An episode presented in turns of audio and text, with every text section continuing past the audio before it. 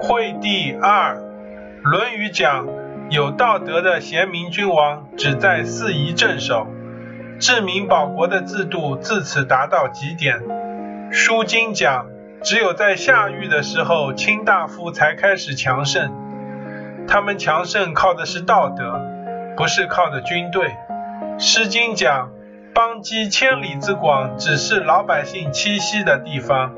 是老百姓栖息的场所，不是用来聚兵的场所。易经中的萃卦讲，治理虚气以防备不虞之祸。萃卦的卦象聚二阳之爻在四五之爻，把四阴之爻分在上下。阳爻是表示文德，阴爻是表示武功。接近九五之爻的阳气盛至于天，摒除阴气，内以文治，外以武功。不虞之祸得到戒除。汉朝聚精兵于南北军，把强兵置于天子的昼夜之下，认为这是强王室、巩固京师、戒除不虞之祸的谋略。然而天子难道能自己掌领这些军队，必定要委之于人，而对别人不敢轻易相信，就委于外戚宦官，认为他们亲近我，可保无虞。于是吕禄掌领北军，吕产掌领南军。吕后死后，且让他们聚兵保卫皇室，以望实现他们的狂妄欲念。刘氏天下几乎已于吕姓之手。以后窦宪、梁冀、何进和宦官交相掌握兵符，互相恣意诛杀，要挟天子，喋血相扔。即使是他们未作乱之时。皇帝的废立，国事的辍治，一概听命于大将军，而丞相好像是他的辅吏，不让军权操在他们手中。那么三公九卿在殿堂之上主持清议，谁还敢知意一逞呢？使天下各种势力处于涣散状态，驾驭起来可以如臂使指。军队是用来防守四夷，听命于将帅的组织。尽在天子昼夜，就有人想牵制他。周勃偶然得到成功，窦武偶尔失败。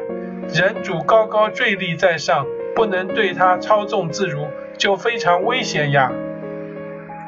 唐朝在天宝，唐玄宗年号七四二至七五五年以前，没有人在京师掌领禁军，所以扑灭二张、朱武之乱如捉小鸡一样容易。甲子说王室不强，然而安史叛乱，玄种之间得以平定。贞元，唐德宗年号七八五至八零四年以后，于朝恩、吐突、陈垂、王守成、刘继树挟禁军而骄横跋扈，废主弑君，有如摧枯拉朽。他们凭借的不正是天子所聚集于京师用来自强的军队吗？等到五代，郭威以此攘夺于前，赵匡胤凭此篡夺于后，不出京郊而天下转手，推求用来汉御夷狄、平定盗贼的力量，又不是凭靠这些军队，所以天子不能有军队，天子聚兵只能受人以乱。边境武备不修，州郡的储备不足，炫耀武力于庙堂之侧，丢弃修养品德而想旁骛于军队，不讲求谋略而专事武力。天子使天下敬服，难道靠的是左矛右戟，使远方震恐吗？